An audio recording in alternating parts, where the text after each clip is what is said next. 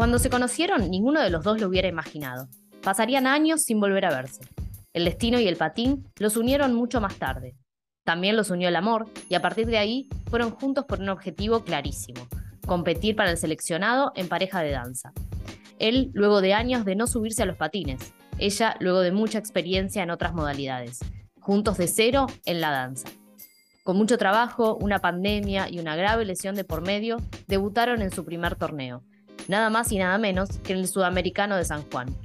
Los y las invito a conocer la historia sobre ruedas, y también sin ellas, de Sabrina Gagliano y Bruno Gastaldi.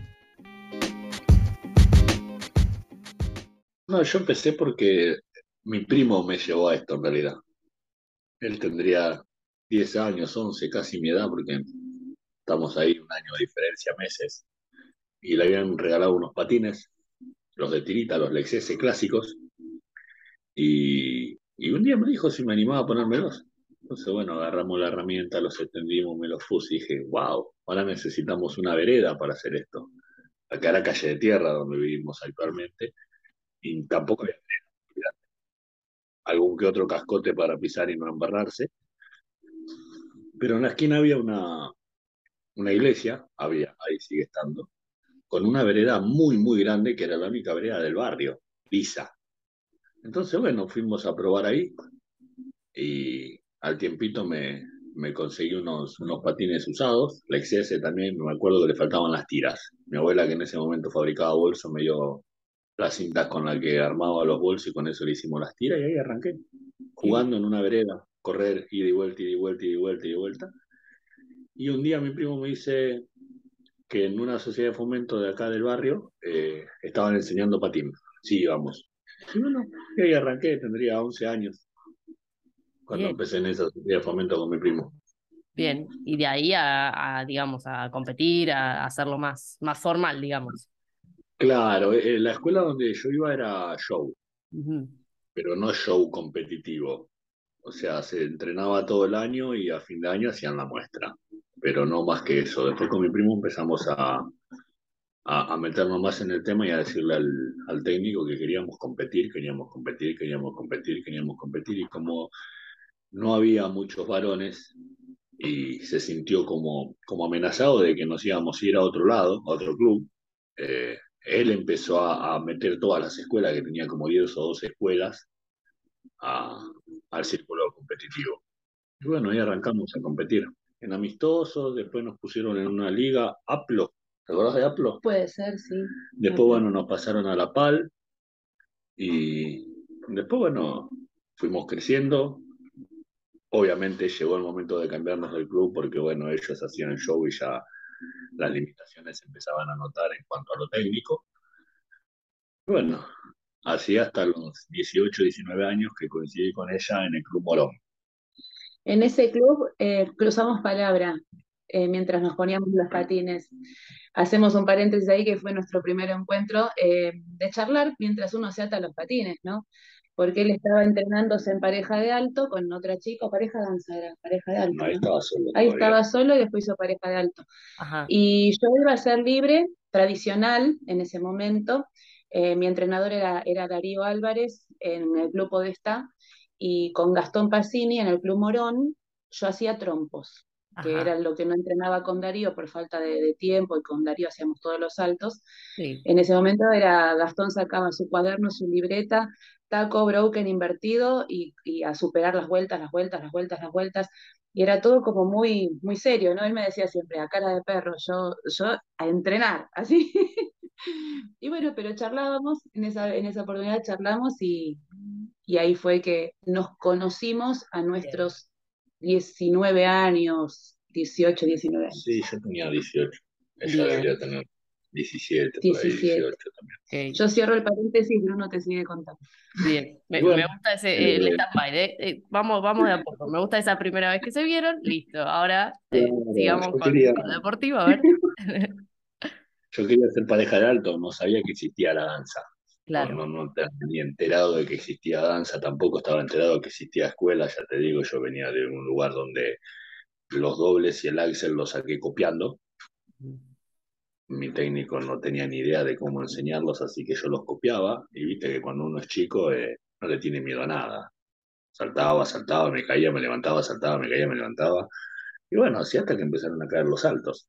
Cuando llegué a Morón, obviamente me agarró Gastón y me empezó a alinear todos los patitos, que obviamente le costó muchísimo, porque vos imaginate un patinador que prácticamente se hizo solo, empezar a acomodarlo todo fue, fue un gran desafío. Y bueno, yo quería ser pareja y, y la había visto a ella, delgada, alta, o sea, para mi altura estaba bárbaro para ser pareja de alto y, y bueno, entre que nos poníamos los patines, que era el único momento que nos hablábamos, porque era una cara de orto terrible. no. No, no, no, no se le conocían los dientes en esa época. no puedo creer, mirá. No, es terrible. Y su respuesta fue, no, yo patino sola. Bien. Media vuelta y se fue. Empoderadísima Malo. Y, bueno, eh, ahí seguí entrenando.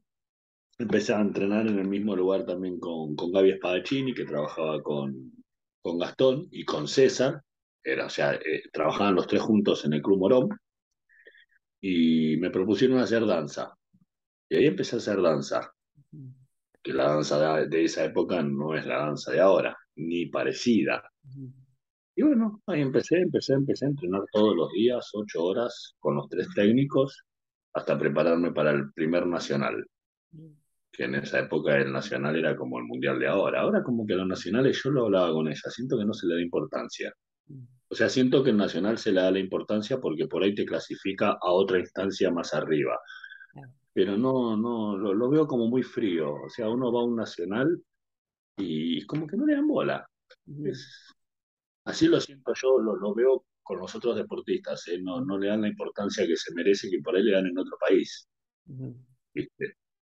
Y bueno, faltando una semana, diez días para, para el Nacional, tan, tan, tan esperado después de tanto, tanto, tanto entrenar, la chica que patinaba conmigo me dijo que no iba a patinar más porque su novio estaba muy celoso. Y esa fue la última vez que patiné. Y quedó muy, muy, muy dolido de eso, ¿no? Y a partir de ese momento, a sus 20 años, no patinó nunca más. No patinaste más. Ni siquiera seguiste de manera individual, nada. No, no, no, no, no, porque aparte, a ver, cuando yo empecé a patinar, de esa vez que tuve que la sociedad de fomento, lo primero que hicieron fue ponerme una piba para que patinara a mi lado. O sea, yo no sabía lo que era patinar solo. Entrenaba todos los saltos, los dobles, el el, trompo, ¿me entendés? Porque necesitaba los ítems para la pareja. Pero patinar solo, jamás patiné solo. Entonces, bueno, después de eso, eh, tampoco supe cómo encarar a los técnicos para decirle, bueno, arranquemos de vuelta. Ellos tampoco se acercaron en su momento a decirme qué pasó, Bruno, no, no viniste. Bueno, listo, otra historia jamás me volví a poner los patines. Wow. Sí, yo tuve después, te casabas, tuviste hijos. bueno, sí, después del trabajo me casé, tuve, me casé, me junté, tuve mi hijo, trabajando en, en el Plazo Este de Morón. Me encontró el padre de una piba que me había visto patinar, que su hija patinaba, que quería que patine con ella. Bueno, nos encontramos, habrán pasado cuatro o cinco años que yo no patiné más. Eh, me puse a patinar con esa chica y ahora la que se había puesto celoso era la madre de mi hijo. Así que dije, no, no, ya no, no quiero más pasar por esto, así que habré entrenado una semana, diez días y, y nunca más. Bueno, y ahí estuve eh, casi 20 años sin patinar. Bien. ¿Cuántos años tenés, Bruno? 44. Mirá, y todo, este, todo ese tiempo sin patinar hasta que después apareció Sabri de nuevo, ¿no? Después tuve, tuve mi nena. Sí. Y no sé cómo fue que se enteró de, patín, que existía algo llamado patín, porque yo jamás hablé más nada de esto con nadie. Ajá. Y bueno, que quería ir a patín, quería ir a patín, quería ir a patín, y la llevé a patín. Y ahí me empezó a picar, digo, me gustaría ponerme los patines de vuelta. Y bueno, me subí al ático, agarré los patines que estaban tirados, literalmente, los patines de libre estaban tirados ahí, y bueno, sacarlo, limpiarlo un poquitito, pasarle un poquitito de pomada a las botas porque estaban todas horribles, y buscar dónde podía entrenar. O sea, después de 20 años que había salido del sistema, digo, ¿cómo vuelvo? ¿Qué hago? Y bueno, me puse en el Facebook y me encontré con un muchacho que en esa época era técnico, que patinaba con, con nosotros y que estaba patinando como adulto con ella en verlo. Yo sin saber quién era ella. Sí. Bueno, agarré y la contacté a ella. Sin saber que era yo. La que yo había conocido Morón. Que era la chica con la que habías hablado y que te había. Ya te rompió el corazón un poco del principio. Que te dijo que no. Más o menos. había, habían pasado 20 años, ¿viste? Yo le miraba la foto del, del, perfil y yo decía, yo la conozco, yo la conozco, yo la conozco, yo la conozco. Y bueno, antes de tomar la primera clase, me acordé quién podía llegar a ser y le pregunté si ella había entrenado a Morón, que esto que el otro, y bueno, empecé a entrenar de vuelta, a ponerme los patines como adulto, con ella como técnica. Bien. Y bueno, ahí empecé a entrenar de vuelta, a ponerme las pilas, o sea, a, entender lo que era patinar de vuelta, porque empecé como si, como de cero. Ella me decía, no puede ser, vos no patinaste. Empezó como una mujer en blanco, hubo que empezar desde cero, pero cuando se puso los patines, o sea, lo que me decía que había patinado, yo le creía porque mm, sabía cómo ponerse los patines, porque se sabía parar, pero me llamaba la atención que habiendo patinado es como que su mente borró todo recuerdo anterior. Se ve que había tenido una decepción enorme, que de hecho la tuvo. Y, bueno, y ahí empezó con deslizamiento. Eh, en mi escuela siempre se hicieron figuras obligatorias, entonces hizo escuela, hizo libre, llegó a recuperar su axel, los agachados, eh, y compitió en un nacional, en el Rucaché, en Neuquén, Campeonato Nacional de Adultos, eh, con web también, eh, y bueno, le fue muy bien, pero él quería patinar en pareja, entonces fue que le dije, bueno, empezá en Quilmes con Gaby Espadachini. Gaby eh, danza, pues yo no me dedicaba a danza. Claro.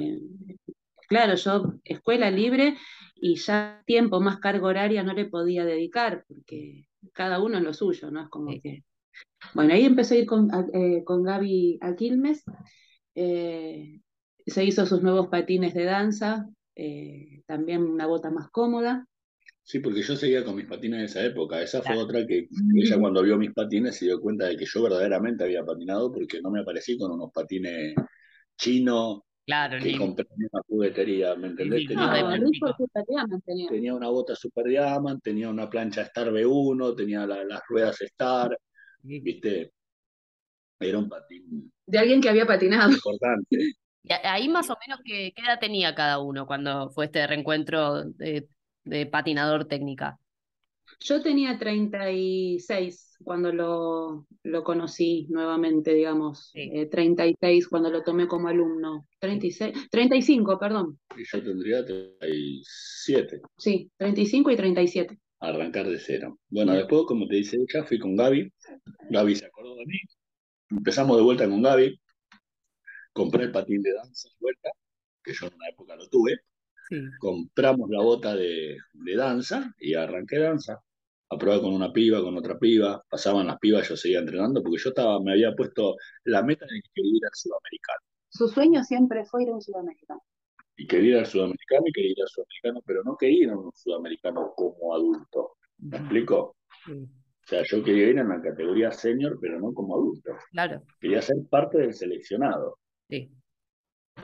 Y bueno, obviamente había un técnico que, que, volviste hace poco y que le estás planteando semejante cosa y se asustan.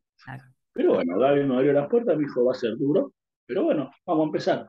Claro, las pibas no se adaptaban a, mi entrenamiento, porque yo trabajaba como adulto responsable, pero después iba a entrenar y estaba entrenando seis horas todos los días. Y me iba hasta aquí, primero me iba al club de ella.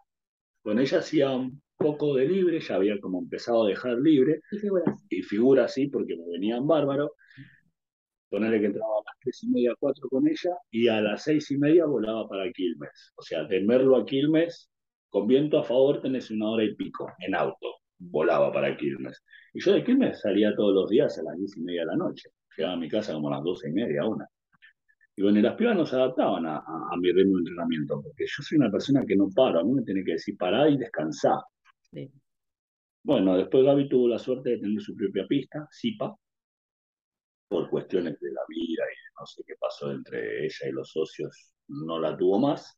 Gaby quedó en un tiempo malo, sin y sin pista. Entonces todos los deportistas que tenían se quedaron a la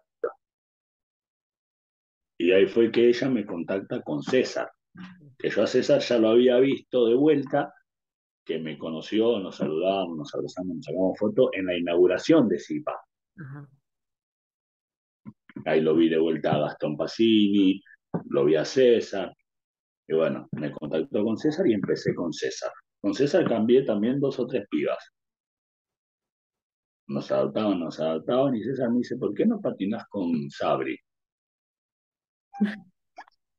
No, le digo, con Sabri. Porque ya me rechazó una vez. Claro, aparte Sabri ya, ella ya no estaba entrenando.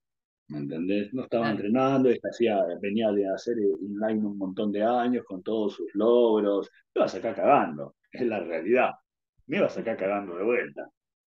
Aparte, los dos con carácter muy fuertes.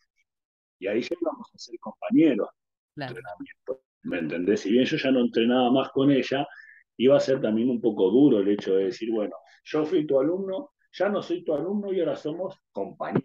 Claro. ¿Verdad? ¿Viste? Un poco. Pero bueno. Pero igual eso no era el tema, yo no quería. César me decía, ah, vos no querías. Claro, César me decía, ustedes están ahí como, ya están juntos, ¿no? Se hacía boludo César. Y nosotros no habíamos blanqueado nada todavía de que ya habíamos empezado a noviar. Ah, ok. A ella quiere saber cuándo empezamos a noviar. Pero claro, ¿en qué momentos? Porque de, de ir a preguntarle si quería ser... Primero le preguntaste si quería ser tu pareja o tu pareja de danza. Yo estuve en pareja con, con mi ex eh, pareja durante, hace unos, estuvimos unos 15 años juntos y él estuvo casado, él se divorcia y yo justo también me había separado, había terminado un ciclo eh, y estábamos solos. Entonces, no sé, fue en un momento que empezamos a, mandar mensajes. Sí. Hay un post que, que hice justo esta semana que dice pensar que todo empezó con un simple mensaje. No vamos a decir quién empezó porque lo sabemos. No, se puede decir quién fue. es que no lo sabemos, porque ah, hablábamos casi por el tema de patín y de, los entrenamientos, nos hablábamos. Entonces, eh, ahí fue, digamos que no sabemos quién fue. Bueno, en ese momento histórico fue donde empezamos a, a noviar. Ok. bueno. de la nada los mensajes ya eran eh, de otra cosa, no, no hablaban solo de patín, digamos. Claro. Pasa que después tantos mensajes, ya después, viste, em, es como que ya no había un tema de patín. Entonces, hola, ¿cómo estás? ¿Qué hiciste? Que no? Y bueno, así empezó el acercamiento fuera de lo que es el patín. Bien. César me propone patinar con ella porque César obviamente la conocía de, de toda la vida, me dice, ella entrena muchísimo, así que que venga. No, no. Entonces un día agarré los patines de libre, digo, vamos al parque, a parque, Sarmiento. Vamos a jugar un rato, no lleves los de inline, ponete los tuyos de libre también. Empezamos a jugar, a boludear, ¿viste? Yo lo empecé a dar en las posiciones, patina para acá, para allá, bla, bla, bla, Después saltábamos un mm. ratito, la agarraba de vuelta, por acá, para allá. Y bueno, medio como que le empezó a gustar. Y... Mm. El que sabe, sabe, el que sabe, sabe. Y bueno, fue por digo, claro, le digo, vamos con César, que, que él lo vea y si te gusta, bueno, empezamos, a ver qué onda. Y bueno. Eh, ¿Y te gustó, Sabri? Me gustó, sí, porque a mí me tiene que divertir. Cuando yo ya veo que, que no es pasarlo bien, no me gusta. Eh, porque sobre todo en esta etapa, después de estar de vuelta, de haber hecho todo. Después ya te cuento un poquito de, mi historia. Eh, pero bueno, es como que es eh, desde otro lado, con mucha felicidad, en pareja. Cuando actualmente, por ejemplo, tenemos un psicólogo deportivo que es Alejandro Fernández, que nos conduce y nos alinea en ese aspecto. Tenemos caracteres, caracteres muy fuertes los dos, entonces hay que eh, hablar, fijarse cómo uno expresa las cosas de ambas partes porque bueno, yo le quiero pasar bien. Cuando veo que algo se me hace un poco duro o, monótono o que no le estoy pasando bien, ya ahí lo sufro.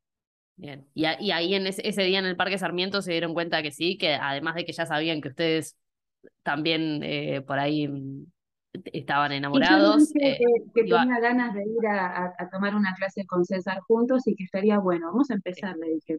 Bueno, dale, bueno, ya no era un no, era, bueno, sí, me, gustaría probar algo nuevo, pero sin tener, digamos, todavía un objetivo muy claro.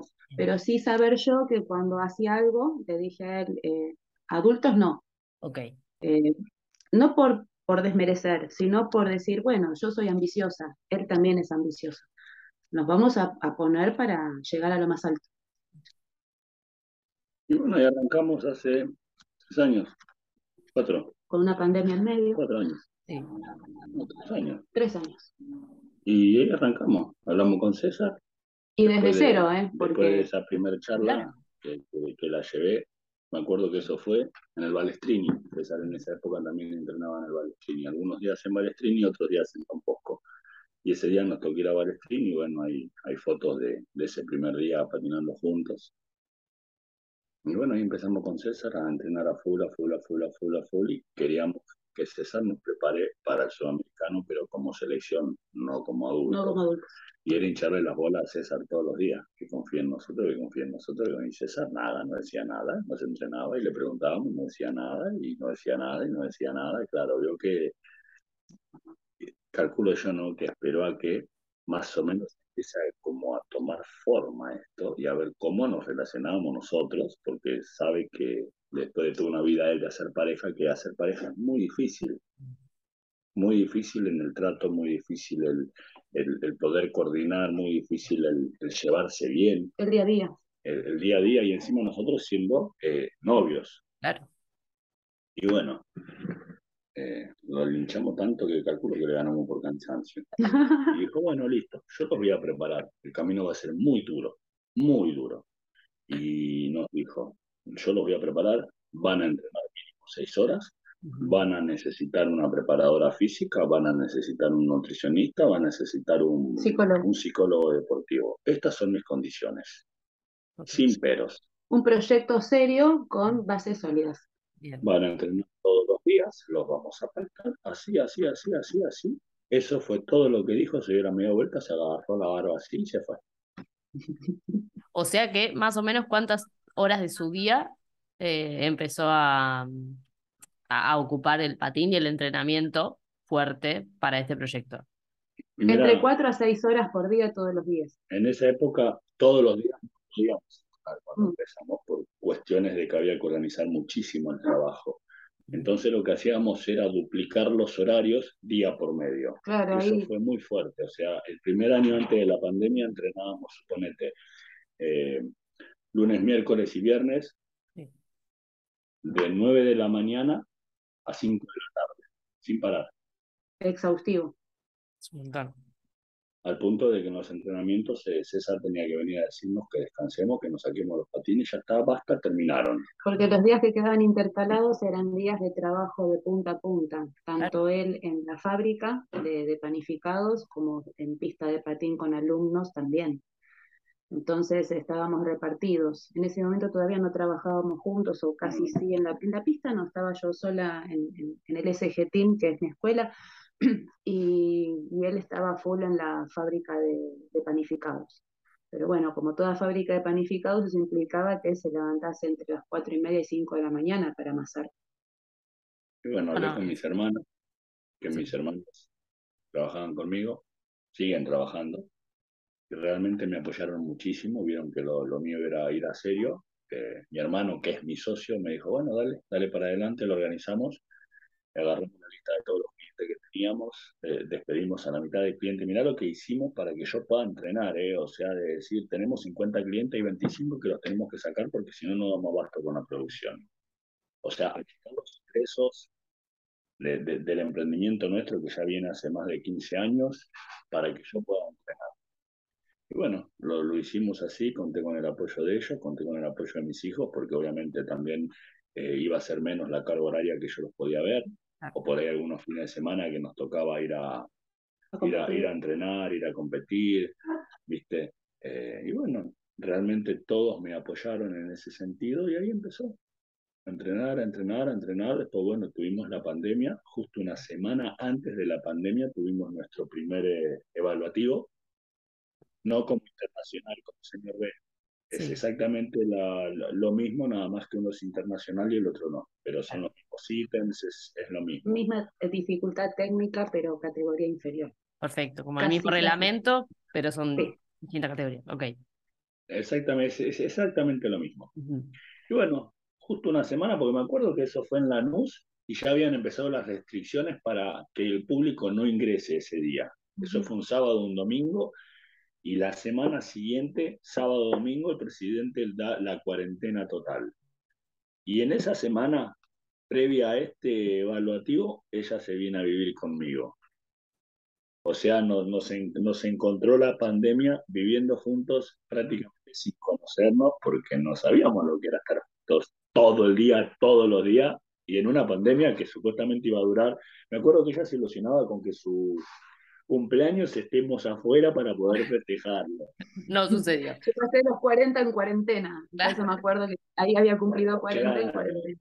Ese evaluativo fue un 7 de marzo, creo. Sí. Y bueno, y vivir la cuarentena acá adentro, desarmamos. Yo nunca antes había vivido en pareja. O sea, he tenido mi novio anterior, pero no, nunca había, eh, me había juntado ni, ni sabía de vivir en pareja y realmente fue hermoso. La mayoría de la gente a veces cuenta de, qué terrible ha sido estar encerrado y en nuestro caso realmente lo hemos pasado muy bien eh, porque hemos transformado el living de casa en un gimnasio. Habíamos inventado un TRX para elongar, herramientas así como para entrenar, eh, la sala de música, porque él es músico también y, su papá también, eh, con batería, bajo y, atriles y, demás, y parlantes. Guardar todo, ponerlo en un costado y tener un cuadradito de piso de madera en el cual pintamos los bucles y medio círculo de seis metros. Y se trabajaron los giros en pandemia. Él tenía que hacer más fluidos algunos giros y ese pedacito de pista ayudaba un montón. Yo tenía que perderle el miedo a subir en, las figuras y ese pedacito de pista ayudó un montón. Pista, ¿viste? Era un cuadradito como en la pandemia. Hacer juntos. Ese mm. era otro desafío después. O sea, hacerlo juntos, hacer un shock junto, que es muy difícil, depende de la toma. Y bueno, ahí pasamos la pandemia entrenando a full muchísimo. Después se abrieron plazas. Se abrieron las plazas, abrieron las pistas con permisos. Sí. De a poco y cuando nos volvemos a encontrar con César, nos da la noticia de que nos promueve a internacional. La felicidad, digo, que tendrían. Lo convencieron. Tal cual. Y el año pasado llegó el ansiado sudamericano en San Juan. El año pasado. Lo tengo anotadísimo para preguntarle, por supuesto. Eh, así que si quieren hablar del sudamericano, vamos derecho. Eh, estuve viendo ahí el style eh, y también con esa música de Wendy Houston, que es tan particular, ¿no? Para los enamorados, me imagino. Esa música fue lo máximo. Te cuento cuáles son los requerimientos del style dance del año pasado. Había que patinar comedia musical con los tiempos de la danza que, tenían que hacer. Y a nosotros no nos gustaban las comedias musicales tradicionales que, se escuchaban, las mismas de siempre, son maravillosas, pero viste que no es nada novedoso. Y viste que la inteligencia artificial de Google nos escucha todo el tiempo, estábamos buscando comedias, comedias, comedias, que todo el otro, y a mí me aparece una noticia en donde dice que el guardaespaldas, el guardaespaldas se estrenaba en Madrid. Dije, se estrena. ¿Y qué se estrena? Es una comedia musical. Ya es comedia musical el guardaespaldas. Felices, felices y agarramos la comedia musical del guardaespaldas como para nuestro style dance. Eh, ahí está el guardaespaldas y Whitney.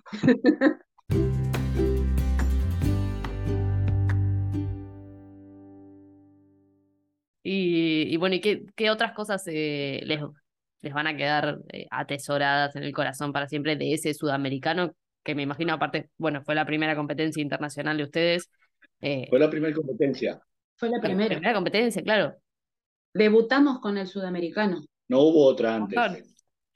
Fue terrible. No, no, realmente fue una experiencia única, eh, muy, muy, muy emocionante por todo lo que se había vivido, una pandemia, justo cuando ya estábamos con todo en marcha para decir, bueno, el sudamericano era en, en, marzo en esa época, eh, en noviembre estamos haciendo la pasada de la danza después de haber entrenado como seis horas y de repente siento que se me desvaneció mi compañera. ¡Pum! Mi accidente, me quebré tibia y peroné entrenando la danza. Caí sentada sobre mi tobillo girado para afuera. Wow. Nunca sentí un dolor tan fuerte en toda mi vida eh, entrenando. Jamás dejé de entrenar, pero nunca me había pasado algo similar. Aparentemente me había desvanecido o algo me pasó, con la presión, y en un paso que yo estaba en un externo atrás nada más, pero ya estaba para un externo atrás en derecha, me, me aflojo y caigo con el pie girado para afuera y yo sentada arriba de mi pie. En el momento, ahí en Don Bosco, en el momento fue un grito mío, todos corrieron, vino el profesor, vino César, Analía, y a sacarme el patín, yo saco las manos así y me lo saco yo. Cuando saco mi pie de adentro del patín, literalmente mi pie se cae, hace tac, y se cae de costado mi pie. Mi pie estaba suelto. Con eso te digo todo. No llegó a ser fractura expuesta, pero fue tibia y peroné eh, y los ligamentos tendiendo ahí de un hilo, eh, distendidos. Y de urgencia me carga en UPA, yo agarrándome mi piecito así, agarra en UPA de espalda, entre el auto de culata al, a donde está el techito de Don Bosco y me lleva primero, la idea era ir al hospital de Aedo, eh, el instituto de Aedo, pero no había posibilidad porque no, no había especialistas y me lleva volando al Posadas. Y en el hospital Posadas me han atendido y me han reconstruido, me han pero maravillosamente bien y hoy en día cuento con una hermosa ferretería en tobillo derecho de placa de titanio y ocho tornillos. Así que... Y esto fue hace, digo, ¿cuánto faltaba para, para competir? Esto fue en noviembre del 2021. ¿Noviembre del 2021? Claro, ah, ok, bueno. Eh... Pasaron seis meses y competí. Claro. Seis meses y competí, pero ya a los dos meses ya me puse los patines. A todo esto, cuando ella se lastima, viene la, la comisión directiva de, del lugar a ofrecer la ambulancia, todo obviamente. Analía Rosas, que en ese momento estaba colaborando con César, estaba entrenándonos también, me dice, Bruno, que no la lleve la ambulancia, llévatela en el auto. Ya, cargala, que venga la ambulancia, llévatela en el auto y llévala al lugar donde vos considerás que la van a atender mejor. Porque eh, por experiencia de ellos ya pasó que la ambulancia la han llevado y las cosas no han salido como un deportista puede esperar. Y bueno, las casualidades de la vida, ¿no? Porque fui al Posada, a los gomazos, muy, muy rápido con el auto, al Posada, hasta el Instituto Aedo, meto la trompa, le hablo, le hablo al de seguridad, la ve a ella que tiene la pierna, el pie suelto arriba del torpedo, porque iba con el pie arriba del torpedo sosteniéndoselo, me dice, mira, acá está todo ocupado. Va a haber mucha demora porque hubo un par de accidentes, los traumatólogos están operando, llévala urgente al Posadas. Del Instituto Aedo al Posadas, debe haber 20 cuadras, no más, pero es un tránsito. No hay una forma, una, una, avenida que te lleve de uno al otro, ¿viste? No sabes lo que fue cada frenada, cada loma de burro. Era, nunca, nunca tuve tanto dolor, lloraba, lloraba, lloraba, lloraba. Eh, bueno, entré al, al Posadas, lo veo al de seguridad, le explico la situación en dos segundos y el hombre muy, muy, muy atento, muy amable, me dice, deja el auto allá, justo en la puerta de, donde ya se entra al edificio, eh, que yo ahora hablo con la gente de seguridad, con los jefes, para decirle que tu auto va a estar ahí porque solamente pueden estar las ambulancias o los que tienen el permiso de, ¿cómo se llama? De discapacidad. Pero bueno, como fue una urgencia y yo la tenía que asistir, me autorizaron, dejé el auto ahí, fuimos a la guardia, eh, del, hospital, ¿viste lo que son los hospitales? Encima con una pandemia que veníamos saliendo todos con barbijo, todos corriendo de acá para allá. Pero tuvimos mucha suerte porque nos atiende directamente que estaba en la guardia el cirujano. Había un cirujano. Nos atiende el, médico, creo que era venezolano, colombiano, un acento muy, no tan marcado, pero no era, no era de acá de, de Argentina. Bueno, entonces, ella que le decía que quería competir. Yo tengo que competir el sudamericano, le dice. Somos de la selección y tenemos que competir en marzo. Con un pie así que así. Claro. Cálmese, señora, hay que acomodarle el pie primero. Después de ver tantas series de hospital y de médicos, viste que vos ves la cara del médico y decís, me está cargando. No, pero yo tengo que competir, señor, tengo que patinar, arrégleme el pie. es rápido, es rápido, hágalo. Claro. Hágalo ya. me dice, ¿Cómo es tu nombre? Bruno. Le digo, bueno, Bruno, vení, pasá fila porque le tengo que acomodar el pie y le va a doler. Pero ya le duele muchísimo. No, no, no. Eso no es dolor todavía. Le va a doler porque tengo que desengancharle el pie de donde lo tiene, ponérselo en posición y tenerlo fuerte para poder ponerle el yeso. Pero hubo, dos, hubo una radiografía primero antes para ver la posición en la que estaba, porque primero llamé a la radiología y después me vino ese proceso. Una manipulación de mi pie para todos lados. El tipo re clara, porque le dice, traba el cuádriceps y dejarlo trabado. No hagas más nada, no hagas fuerza, no hagas nada. Entonces ella se queda con el pie, la pierna ahí. Para ella fue una hora y media que tardó el hombre en acomodarle el tobillo. Fueron minuto y medio, dos minutos que el tipo le acomodó el tobillo y le puso tres vendas de yeso. Tenían el balde con agua y sumergían la venda con yeso como se suele hacer y me costaba mucho identificar y no trabar el, el cuádriceps. Al ser deportista, viste que uno se tensa, todo músculo, todo trabado. Entonces me costaba mucho, decía, no, flojito, flojito. ¿Cómo me costaba estar flojo y yo más en un llanto de dolor, grito? Y para mí fue una hora y media y fueron minutos que me acomodaron el pie. Se lo dejaron ahí quietito, una vez que se secó el yeso, eh, otra vez a la placa, le hicieron otra placa, la bajó de vuelta, a todo esto UPA, es que no había silla de ruedas. Había que ver el partener, cómo funcionaba en ese momento, cómo me levantaba en UPA. No sé si conoces el Hospital Posadas, es una ciudad, realmente es un hospital muy, muy, muy grande y no tiene no tienen las oficinas una vuelta de la otra. Tal cual, bueno, con ella para acá, para acá. Volvemos hasta el lugar y el tipo empieza a mirar la placa y se le caían las babas por su trabajo, de cómo le había acomodado el pie. Mirá qué bien que está hecho esto, ¿eh? y llamaba a los otros médicos que estaban con él y le mostraba la, la placa de cómo había dejado él el hueso acomodado. Orgulloso. Entonces, bueno, la saco afuera, entro de vuelta a la oficina, me pongo a firmar los papeles y el médico me dice, ¿cuándo tiene que competir ustedes? En marzo, le digo. Porque todavía el sudamericano no se había corrido. Claro. Estábamos en noviembre y el sudamericano hasta ese momento era marzo. Sí, me acuerdo que hubo varios cambios de... Claro. Entonces me dice, bueno, mira, quédate tranquilo. Sí, tuvieron la suerte de que la atendí yo. Yo soy el jefe de cirugía de ortopedia. Así que yo ya acomodé el pie y ya sé lo que tengo que hacer. ¿Sí? En diciembre, Sabrina ya va a estar patinando. Así, con esa Esto fue en noviembre. Ustedes van a ir al sudamericano. Dijo, quédate tranquilo y tranquilizar a que van a ir al sudamericano. Pero esto requiere cirugía. Viste, bueno. La sigue mirando la placa, me dice, la voy a operar. Pero me dijo que no. A ver, me dice, quédate tranquilo, la voy a operar porque ustedes están haciendo alto rendimiento. Así como está, si fuera una persona no deportista, ya está terminado el trabajo. Pero yo necesito ponerle la placa y los tornillos para que pueda aguantar el alto rendimiento. Pero vamos a llegar, vos quédate tranquilo, anda a llevarte estos papeles, firma acá, firma allá, hace todo esto, decirle que dije yo que es urgente, me hizo otro papel con el sello, lo firmó que era urgente, el tipo adelantó todo y en seis días la operaron. En seis días me operaron porque ese yeso que me armaron era un yeso provisorio.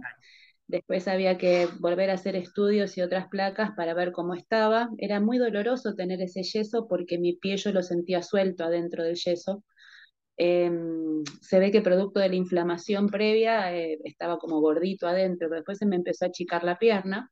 Em, en poco tiempo, en una semana, seis días, y mm, yo lo que tuve fue la tibia, una fractura sin desplazamiento, y el peroné, una gran fractura con desplazamiento. Y es ahí donde, digamos, después, ellos tenían en mente un tipo de cirugía, pero el día que me operaron, cuando entraron, vieron que me tuvieron que hacer otro tipo de cirugía. Por eso tengo una placa grande en el, en la, en el peroné y ocho tornillos. Eh, siete cortitos y uno largo que atraviesa la articulación de lado a lado. Claro, la idea era eh, operarla como te dice y ponerle una placa chiquitita de un lado con dos tornillos y otro tornillo del otro lado. Pero un par más. Así, así ella entra a la celda de operación. Antes de operarla, me llama el cirujano de vuelta, me dice, la voy a operar yo con mi jefe. Eran un montón ahí. Vamos a estar nosotros, no, no es que iban a, no, ellos iban a encargar directamente del caso. Y justo antes de operarla, cuando ya la habían dormido, me llaman de vuelta y me dice, mira, el hueso que nosotros le íbamos a poner el tornillo del lado de adentro ya se soldó perfectamente. Se me soldó. Wow. Esto es una cosa única, me dice, así que no le voy a poner tornillos de ese lado. Pero para que puedan entrenar como corresponde, le voy a poner una placa más larga y le voy a poner ocho tornillos. A todo esto demoró una semana porque tenían que venir la placa con los tres tornillos que él había pedido. Pero se vi que habían pedido otras cosas por las dudas. Y bueno, me, me llamó para decirme lo que iba a hacer para que le autorice a hacer eso nuevo de cambio de último momento y lo operaron.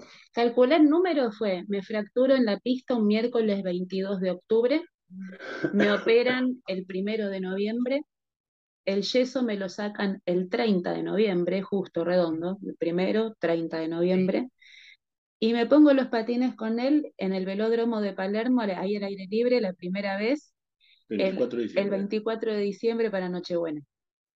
Todo muy rápido. Todo esto con autorización de los médicos, ¿eh? Y con el alta Claro, o sea, bien, haciendo bien las cosas y todo. Sí, claro, el que tenía que firmar el alta, y justo que lo tenía que firmar el día que él se iba de vacaciones, era el cirujano que nos atendió de casualidad en la guardia. Bueno, vamos re contentos que esto que el otro, porque ya le iba a firmar el alta. Pregunto por el doctor, estaba con COVID. Oh. Eso nos repinchó y más a ella, que era la que estaba, ¿viste? Bueno, nos atiende otro médico especialista en huesos, pero en cadera. Claro. miró la placa. Miró la placa, miró los estudios, miró la historia clínica. Yo no los puedo autorizar, me dice. Oh. Está todo perfecto. Si por mí fuera así, pero no lo puedo autorizar porque yo soy especialista en cadera, no en tobillo. Yo veo esto y si esto fuera una cadera, te digo sí, ya está. Pero no puedo. Bueno, listo nos da una orden y que lo vayamos a ver al otro día de la mañana a Rómulo y Cheruti. no, son los dos doctores. Los jefes recontra jefes que la operaron con este jefe. O sea, estos eran los, más jefes, los que están siempre en la oficina. Estaban ahí y ella lo puso Rómulo y Cheruti porque eran los dos así re graciosos. Eran graciosos, parecían humoristas los dos, muy simpáticos, muy macanudos, parecían, aparte que cómplices porque miraban, se reían, charlaban y realmente nos hicieron sentir súper bien y ellos nos dieron el alta. Eh, y bueno, y con eso, digamos, pude seguir con las sesiones de kinesiología en el CENAR. No, no, no, ese es otro tema. ese es otro tema, pero la kinesiología fue complicado poderla emprender porque muchos no entendían la cirugía que me habían hecho. Entonces querían que me sacaran un tornillo y los médicos del Posadas no. Ese tipo de cirugía fue así, es así, y yo sigo teniendo mi tornillo ahí puesto y está bárbaro. Así que bueno, fuimos a cenar para que la empiecen a tratar en el cenar.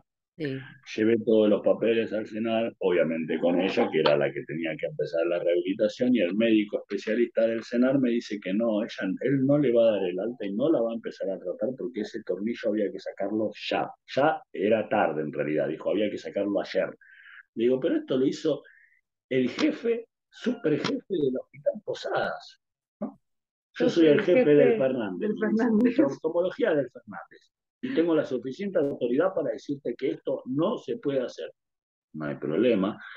Respiré hondo, consolándola a ella, que ella ya tenía el alma por el piso. Quédate tranquila, mañana nos vamos al Posada de vuelta. Al otro día de la mañana fui al Posada con ella, sin ningún tipo de, de pedido, ¿cómo se dice? Cuando vos tenés que sacar un turno para hablar con alguien. Eh, y ninguna autorización, no tenía nada. No, ir a ver a estos dos doctores que eran la máxima autoridad de la del posado. O sea, ¿quién somos nosotros para que nos atiendan? Sí, sin aviso, sin nada.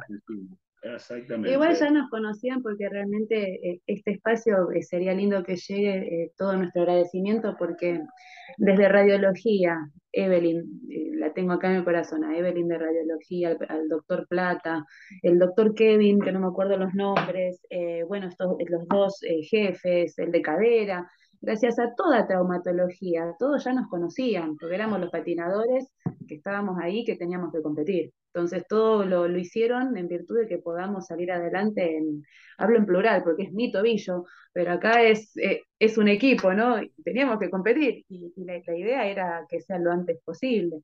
Así que todo funcionó, gracias a Dios, eh, al universo o a quien sea, eh, de que ya al entrar a la guardia ya haya estado ahí el cirujano especialista y es, haya sido él el que me vio el tobillo por primera vez. Todo se tuvo que dar de la mejor manera. Bueno, ese día a la mañana llegamos con 10 barbijos encima, porque encima teníamos el riesgo de estar adentro de un hospital que estaba minado de gente con COVID, con COVID de que encima nos contagiemos y ahí ya está, estábamos perdidos. Sí. Bueno, todas las cosas llenas de alcohol, todo. se gorro, toda la seguridad teníamos para ir, fue, le golpeo la puerta al, muchacho, al, hombre este mayor, eh, nos atiende de vuelta de mil amores, lo vuelve a llamar a su compañero y se empiezan a cagar de risa entre los.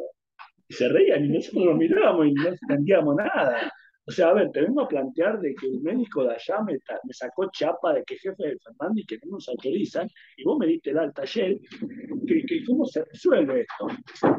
Quédate tranquilo.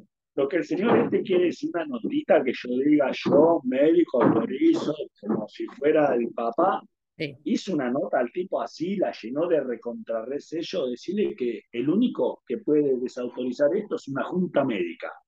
Que me llame a mí. Volvimos a cenar al otro día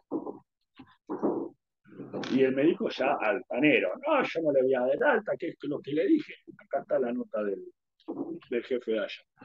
Miró la nota, bajó la cabeza, hizo pucherito, firmó los papeles y empezó la rehabilitación. Después nos atendieron amores. Eh. Era con carga parcial, carga total, después con patines, después, bueno, sin impacto. Eh, bueno, y cuidándolo mucho, porque obviamente el tobillo se me inflamaba, había que poner hielo. En mis historias del Instagram están, hay varias historias que tengo en historias destacadas, todo el proceso. La preparación física, gracias a nuestra preparadora física Paula Raúl Lorenzo, eh, yo con yeso y, estando al otro día de haberme fracturado, ya seguí con zona media, con brazos, con el yeso puesto, levantando y subiendo la pierna, haciendo entrenamiento físico. Nunca paré. Claro. No, no soy muy normal, yo lo sé. No, bueno, pero están acostumbrados también. Yo creo que sus cuerpos están acostumbrados a eso. Eh, no es como una persona normal que, normal entre comillas, no digo, eh, digo, su cuerpo debe estar acostumbrado también a, a, exigirles eh, entrenamiento. Entonces me imagino que vos con el yeso y todo le quería dar para adelante. Yo creo que la cabeza, la cabeza, uno que a uno lo gobierna, la cabeza es como que te, o te, o te sepulta o te hace resurgir de cualquier problema. Depende en cómo uno lo, lo pueda mantener. O... Pero yo creo que la pasión, el deseo, el querer, el, el el tener hambre de, querer lograr cosas es lo que te hace salir adelante y que tu equipo te apoye, ¿no? Porque no es lo mismo si uno lo tiene que enfrentar solo o con gente alrededor que te dice, no, che, ¿para qué? Otra vez, ¿para qué seguir si te lastimás? ¿Cuánta gente hay que en vez de apoyarte te va tirando para atrás? Si tu entorno no, viene a la par tuya, eh, cagaste, perdón por la palabra, pero es así. Pasaron por muchas cosas para cumplir un sueño y lo lograron pero ¿hubiera sido lo mismo sin toda esa previa? No, para nada. Yo calculo que no, porque más allá de que todo es un aprendizaje, es como que los planetas se fueron alineando, porque durante todo este tiempo de, que ella se lastima, hasta que nosotros competimos, yo seguí entrenando solo, toda la parte individual mía. Entonces eso me ayudó muchísimo para estar al nivel que tenía que estar con mi parte solista. Bien. ¿me entendés? Y yo entrenando cuatro horas todos los días y ella en el club conmigo, con el pie ahí arriba, mirándome, ayudándome con las correcciones cuando no estaba con César. O sea, fue un apoyo mutuo muy grande. Y, y la verdad que fue muy, muy emotivo el, el, tema del sudamericano porque llegamos muy con lo justo. Pero justo, justo, a tal punto de que César, nuestro técnico, todavía no nos había visto hacer la coreo completa. Lo hicimos entera por primera vez compitiendo. Y, la emoción de César, la emoción nuestra, de toda la gente que nos apoyó, no, la verdad que fue, fue muy bueno. Llevamos una bandera argentina que decía, por supuesto, gracias Hospital Posadas, porque, bueno, eh, obviamente todo el agradecimiento hacia ellos. Y bueno, y es todo experiencias de vida y todas cosas lindas para contar, ¿no? Porque creo que de eso se trata, de, poder transmitir, poder dejar un mensaje que siempre se puede, agradecer a los amigos, por ejemplo, Mariano Morelo, un amigo de toda la vida, que él ha pasado un accidente terrible eh, entrenando, que también tuvo fractura expuesta en el caso de él, tibia y peroné. Eh, enseguida, él por privado, a, acompañarme, apoyarme, porque entre deportistas eh, uno, uno se, lleva del brazo, ¿no? Eh, porque todo lo que él lo vivió, eh, ahora lo estaba transitando yo. Y, y bueno, y también después me tocó desde mi lado apoyar a otras deportistas que habían sufrido accidentes terribles y me encantó estar. Me encantó estar porque yo les iba diciendo, mirá que a la semana vas a sentir esto, mirá que después de que te operen vas a sentir esto, mirá que a mí me resultó hacer esto, esto y esto. Y es como que se arma como una comunidad de, gente que, que nos apoyamos mutuamente, es una red, esto es una red. Sí. Y me encanta que, que nunca estuvo nunca estuvo en duda competir, ¿no? Entonces creo que eso por ahí para, para la cabeza de ustedes dos fue clave, porque desde que entraste llorando diciendo yo tengo que competir, tengo que ir a un sudamericano, eh, ahí me parece que estuvo la clave de todo. Aparte, fíjate, porque yo te decía, se habían alineado los planetas, porque a medida que las cosas iban surgiendo, no se sabe por qué la fecha se iba corriendo.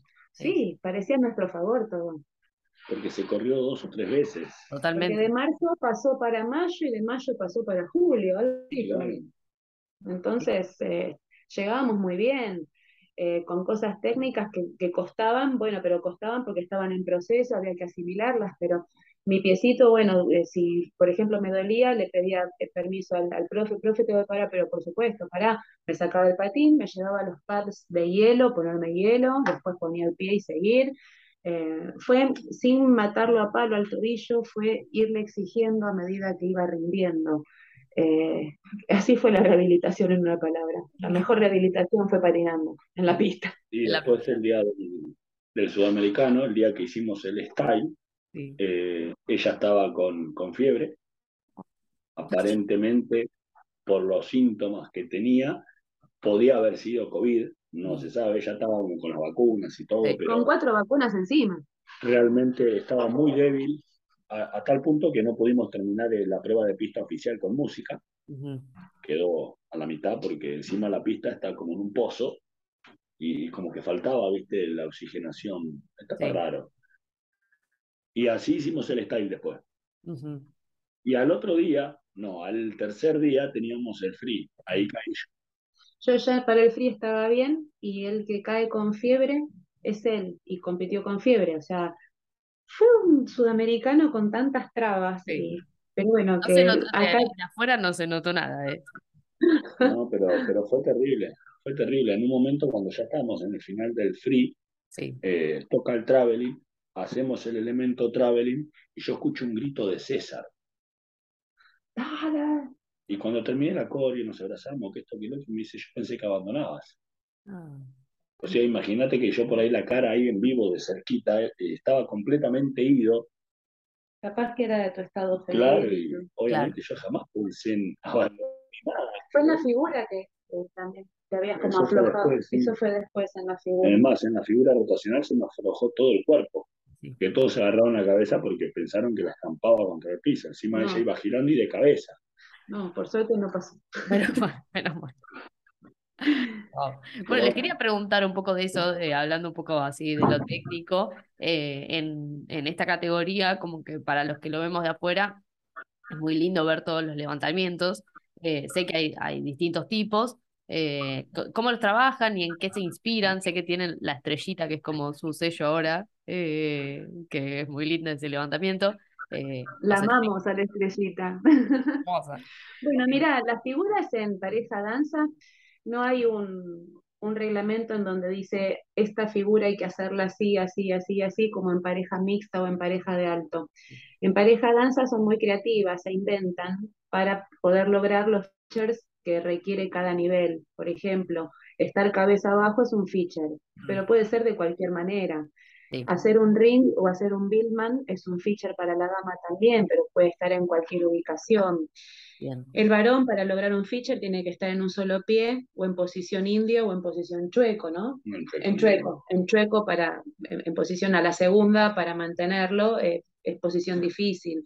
Entonces, de acuerdo al requerimiento de cada figura, por ejemplo, está la combinada, la rotacional, la estacionaria y la coreográfica son cuatro figuras que tienen que cumplir. En nuestra idea es llegar al nivel 4 en las cuatro, y por eso son diseñadas en virtud de lo que de las habilidades de cada uno o de los features que querramos mostrar. En el caso de la estrellita, ya que la, la nombrás, nosotros le entramos con una entrada difícil, que es una entrada de shock toe. Al entrar con un octo o con un giro previo, le estás agregando un plus, que es una entrada dificultosa. Bien. Cuando subimos la estrellita, la dama está cabeza abajo, ya es un feature de la dama, y él me está girando, que este año lo hacemos girando, rotacional. Él tiene que hacer seis vueltas, ¿será? Son tres vueltas en cada posición. Tres vueltas en la estrellita y tres vueltas en la otra, que es la combinación, bajar de la estrellita a los brazos. Cuando bajamos de la estrellita a los brazos, en la parte media hay un cambio de eje. Y también, eso también tiene un feature. ¿sí? Esa es la rotacional en este caso. Bien, bien, me encanta. Bueno, y suma que, que sean pareja para que haya más confianza todavía y vos, le puedas decir, o, o Bruno te diga a vos, eh, no. Y suma, pero a veces, viste, como tenemos carácter fuerte, hay que, mm, digamos, ver las maneras o, bueno, yo trato de, de, dividir mucho. En la pista es la pista y afuera es afuera. Y afuera podemos conversar cosas de la pista, por supuesto, pero es como que si hay una discusión en pista, no la trasladamos a casa después, o lo de casa no se traslada a la pista. Es como que somos equipos diferentes. Bien, bien, bien. Se podría hacer una película con su historia, ¿eh? como la del, la que pasaban en Telefe, no sé si la vieron hace mil años, que él jugaba al hockey sobre, eh, sobre hielo. Es bonito. Pasión Cristal. y sí, porque vos fíjate, la, la patinadora solista, eh, la carrera previa de la patinadora solista, bueno, que me tocó pasar por, por varias disciplinas y realmente muy feliz de haber podido aprender de todas y, y haberme formado en todas. Eh, yo también empecé a los 11 años como Bruno, eh, pero en un club, pero eh, mi papá, por ejemplo, tenía patines de hockey porque él jugaba al hockey en Vélez en su adolescencia, y yo me puse por primera vez patines cuando tenía dos o tres años, que eran los de él, 40 de hierro enormes, y andaba por el pasto, por la tierra, por todos lados, por, por calle de tierra, como él te contaba, igual, porque no había muchos asfaltos por todos lados. Y en un club me inscribieron por primera vez en el Mariano Moreno de Castelar a los 11. Y ahí empezó mi carrera. yo feliz de, contar que, bueno, siempre me apasionó mucho y siempre fui muy curiosa. Y a los seis meses de patín eh, fue lograr el Axel. Eh, en principio mirando y mirando a las grandes. Y después, bueno, cuando me promovieron de grupo, pasar del grupo inicial al grupo intermedio de saltos, que era wow, porque era la mosquita molesta que andaba por ahí eh, chusmeando y mirando. Eh, después, bueno, pasar a lo que es eh, en su momento categoría intermedia vendría a ser como una segunda B de ahora. Pasar de tercera C a segunda B, pasar muy rápido, porque siempre fui muy, muy inquieta en todo aspecto. Bueno, toda la carrera en libre, tradicional, escuela al mismo tiempo, Después falta de tiempo de poder seguir con figuras obligatorias, tener que quedarme con, libre solo porque entre la universidad y patín y las distancias, moverme de Ituzaingó a Lanús, de Lanús a Morón y a veces de Morón al gobierno de la ciudad porque también trabajaba en capital y a dar clases, eran muchas cosas. Todo se puede hacer, pero bueno, lleva mucho esfuerzo y apoyo de la familia desde ya. Y bueno, después eh, la propuesta de empezar con inline, Mm. Eh, para mí fue maravilloso eh, ser de la, del equipo argentino pionero en la disciplina, que me llevó a, ganar cinco sudamericanos y a participar de tres mundiales. Mi primer mundial fue en Australia 2007, que logré un sexto puesto en el mundo. Después fue Mundial de China, Taipei, que fue maravilloso, un viaje a la otra punta del mundo que logré ser, creo que, ya te digo que no me acuerdo, eh, quinta, quinta en el Mundial. Y después el último mío en Reus, España, que fui cuarta. Por muy poquito, no alcancé a tener medalla, pero había logrado ser tercera en el corto, que fue, wow, estar ahí en el podio, por lo menos en el corto. y después, bueno, fue muy difícil y frustrante el, querer seguir adelante por la parte económica, que que ya después, bueno, hubo otras clasificaciones y demás, pero ya no se podía costear económicamente. Entonces, bueno, seguí patinando, pero para shows, para show de campeones, para, para mover, pero quedé muy agotada mentalmente por el tema económico para, para seguir costeando la parte de viajes, que siempre es el, el motivo más duro, ¿no? De todo. Y después la siguiente etapa, que fue en pareja danza, que nunca antes había hecho pareja, sí había hecho precisión en equipo de competencia, había hecho show, small group. Em, puedo decirte que, me fui nutriendo de todas las especialidades, pero el, el patinar en pareja y en danza con roll art te cambia completamente todo y tuve que aprender desde cero a flexionar, a flexionar de verdad, eh, a mantener mi espalda completamente derecha y erguida por la pareja, las posiciones, la promenade, la Kilian, eh, todas las posiciones de la danza en pareja.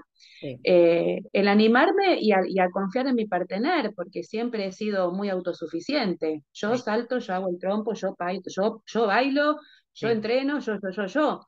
Y acá somos nosotros. Entonces, fue un aprendizaje enorme que no me arrepiento de haber empezado con, esta etapa maravillosa. Qué más lindo que hacerlo en equipo también. Eh, por supuesto que tenemos nuestros, eh, a veces, encuentros y desencuentros, pero todos los podemos ir resolviendo.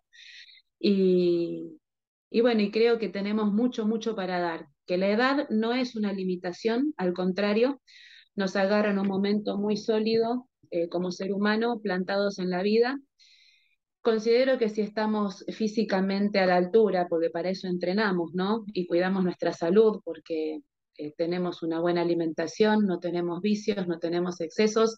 Nuestro exceso es el entrenamiento. Eh, entonces creo que las limitaciones están en nuestras cabezas. Sí, tenemos 44 eh, y 43 años, los tenemos, pero eso no es impedimento para nada. Y si tenemos que competir con chicos de 20, estamos compitiendo, no tenemos problema. Sabrina y Bruno son la prueba de que no hay una edad límite para seguir en el alto rendimiento. Por eso les preguntamos por qué creen que en general la vida competitiva en el patín se termina a una edad temprana a diferencia de otros deportes. Para mí es una cuestión de prejuicios, porque en toda esta etapa nos hemos encontrado con patinadores argentinos muy grosos que son técnicos y que hoy en día se plantean y se arrepienten de haberse retirado a los 27, 28 años, decir, ¿por qué si podría haber seguido un tiempo más? Claro con el afán de ganar algo, con el afán de disfrutarlo.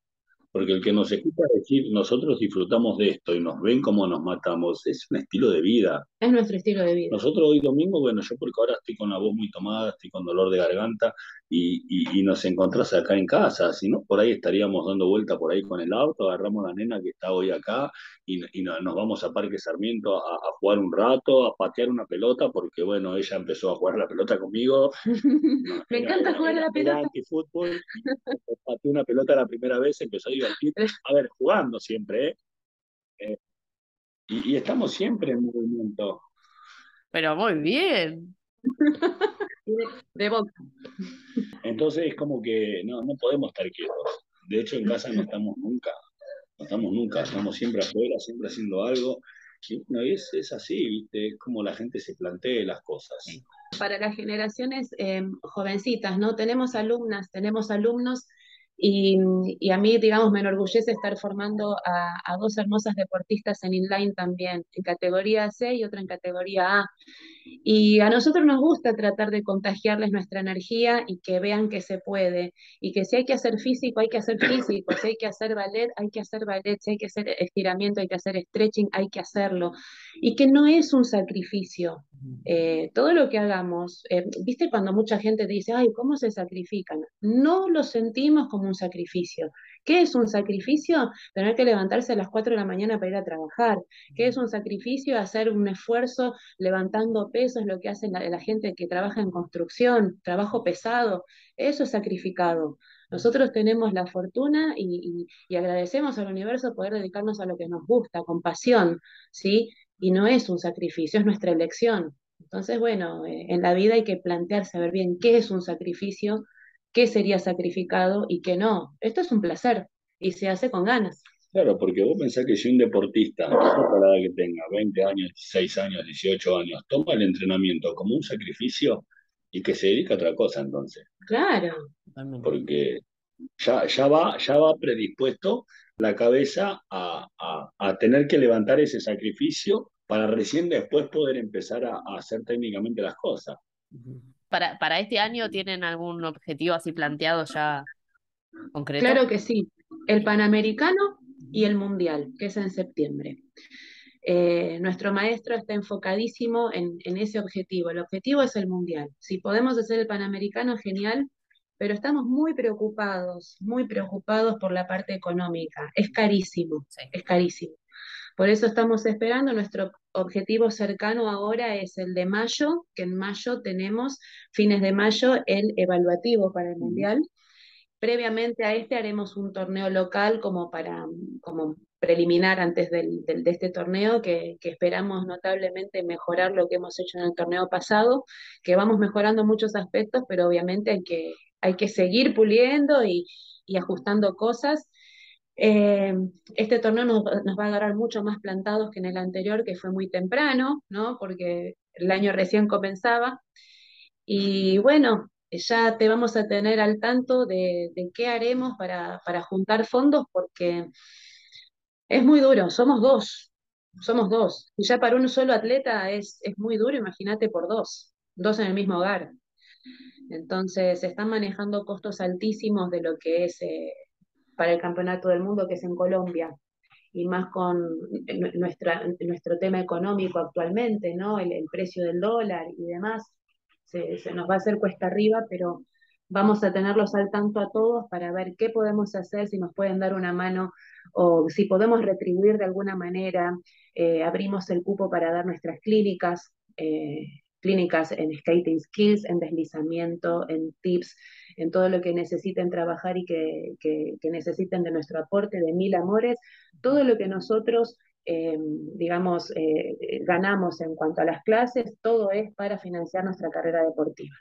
Eh, por supuesto que todavía faltaría clasificarnos, ¿no? Oficialmente, pero ya dentro del ranking eh, ya, hemos, ya estamos sumando puntos a partir del primer torneo, ya tenemos los puntos del primero, entonces, bueno, esperamos seguir sumando con el segundo y todavía faltan ciertas determinaciones, ¿no? Eh, en cuanto a ver quiénes integra cada lista, eso después lo dispone la Confederación. Pero bueno, mientras tanto, lo que nos come la cabeza es tratar de, de ver cómo vamos a, costear lo que se viene por delante, que es nuestro mayor sueño. Bueno, y ojalá que, se dé. Te vamos a tener al tanto cualquier cosa que organicemos para, por favor. para tratar de convocar a, toda la audiencia. Sí.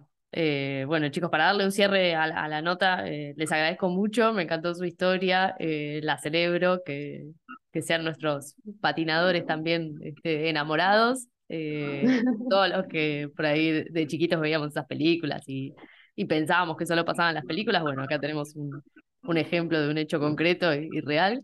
Eh, pasó en la vida real, qué Pasó en la vida real, es hermoso. Eh, les agradezco muchísimo este tiempo. Espero que se hayan sentido cómodos. Gracias de todo corazón a vos, a vos que sos una apasionada de, de, las lindas historias. te seguimos en el podcast, vimos todas las historias y realmente agradecidos y es un honor para nosotros que nos hayas invitado a formar parte de, de tus historias.